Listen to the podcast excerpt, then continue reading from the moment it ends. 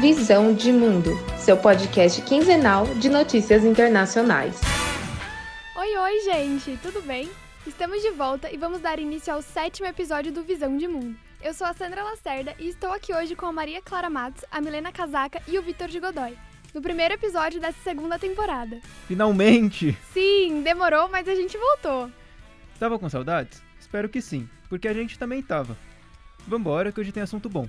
Falaremos do golpe que rolou e tá rolando lá na Guiné e sobre a renúncia, entre aspas, do primeiro-ministro japonês. Vocês ficaram curiosos? Então vem com a gente que tá começando mais um programa do Visão de Mundo, seu podcast quinzenal sobre notícias internacionais. E agora vamos ao primeiro bloco deste episódio do Visão. Quem fala é a Maria e antes de tudo eu queria te perguntar: você sabia que das 49 ditaduras existentes hoje no mundo, 18 se encontram na África subsaariana? Os dados são baseados em um relatório da Freedom House e hoje o país africano Guiné se junta a eles. Mas nós sabemos que, infelizmente, muitas pessoas generalizam os países africanos por pouco saberem sobre eles. Então, aqui vão algumas características sobre a Guiné que a Milena vai contar para vocês. Oi, oi, gente, vamos lá. A Guiné é um país relativamente pequeno e com cerca de 13 milhões de habitantes. Apresenta a maior reserva mundial de minério de bauxita. Seu idioma oficial é o francês. Sua capital se chama Conakry e 77% da população tem como religião o islamismo. Recentemente, parte da população estava insatisfeita com a situação política do país, o que influenciou o que a Maria vai contar pra gente agora. Então, gente, no domingo de 5 de setembro, esse país da África Ocidental sofreu um golpe por parte das Forças Especiais Militares.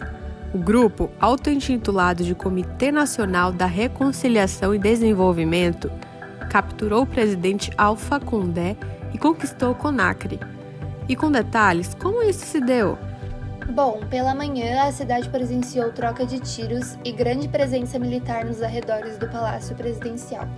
Já à noite, foi divulgado pelas mídias um vídeo em que o coronel e chefe do grupo militar Mamadi Doumbouya anunciava o fim da Constituição, das instituições e do governo, além da substituição dos governantes regionais por militares, instalação de um toque de recolher e fechamento de todas as fronteiras do país.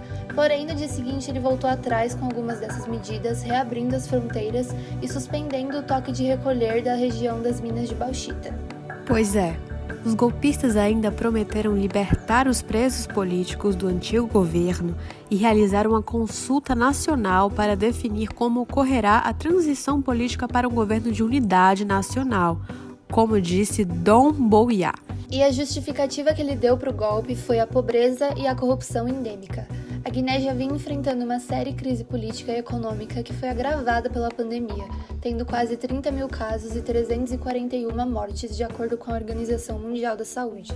Entretanto, diversos organismos internacionais, como a Secretaria-Geral da ONU, a União Africana e a Comunidade Econômica dos Estados da África Ocidental, condenam o golpe e exigem a libertação imediata do presidente. O presidente da Gana Nana Akufo-Addo até mesmo ameaçou impor sanções à Guiné se isso não ocorresse. Mas esse não é o único ponto de vista da história. Por outro lado, a Frente Nacional pela Democracia na Guiné se posicionou a favor do golpe, argumentando que o regime de Alpha Condé era ilegítimo e inconstitucional. O presidente estava em seu terceiro mandato no poder desde 2010 e era acusado de corrupção e fraudes eleitorais. Ele havia realizado uma reforma constitucional na Carta Magna Guineense para que pudesse ter um terceiro mandato e permanecer no poder, já que antes o limite eram dois mandatos. E assim, pelas ruas de Conakry, os militares tiveram uma recepção calorosa por parte das pessoas que comemoravam o ocorrido, segundo a Al Jazeera. Bora pro Japão? Rolou as Olimpíadas e acabou de acabar as Paralimpíadas, que deram uma amenizada nesse ciclo olímpico. Isso mesmo, Victor. Vendo agora, a gente até esquece que as competições foram adiadas por conta da Covid. É verdade. Para vocês terem uma noção, em maio saiu uma matéria no Globo Esporte falando que 57% da população japonesa não queria que as Olimpíadas ocorressem no país. Fora isso, vale ressaltar a vacinação tardia no Japão. Inicialmente, o país até conseguiu conter bem a disseminação do vírus por um tempo, mas na hora de vacinar a população, as coisas não estão indo tão bem assim. Com um plano pouco efetivo de vacinação, só houve uma atuação em massa antes dos Jogos Olímpicos, mais ou menos em junho. Além disso, o país passa por uma terceira onda de contaminação causada pelas Olimpíadas, em que os casos cresceram exponencialmente no período dos Jogos. Em agosto, os números de casos bateram recorde durante 12 dias consecutivos, ou seja, a cada dia era um novo máximo de casos. Tudo isso acabou diminuindo muito a popularidade do primeiro-ministro Yoshihide Suga, que assumiu ano passado após a renúncia de Shinzo Abe. Para vocês terem uma noção, os níveis de popularidade do governante são inferiores a 30%, segundo os jornais locais. Somado a isso, tem as eleições japonesas agora no final de setembro, que decidirão quem será o novo primeiro-ministro. Aí que entra essa renúncia, entre aspas. Suga não largou de fato o cargo, apenas não quer se reeleger, o que é considerado, de certo modo, uma renúncia. A ação do político pegou todos de surpresa.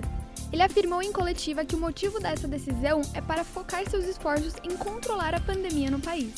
Seu partido, o Partido Liberal Democrata, já trabalha com nomes para assumir a posição de primeiro-ministro na provável reeleição, já que é o maior partido do país. Gente? Espero que tenham gostado do nosso retorno e que tenham entendido melhor a situação do golpe na Guiné e da renúncia do primeiro-ministro japonês. Bom, galera, por hoje é só e voltamos daqui a 15 dias com mais um episódio de Visão de Mundo, seu podcast quinzenal de notícias internacionais. Visão de Mundo, seu podcast quinzenal de notícias internacionais.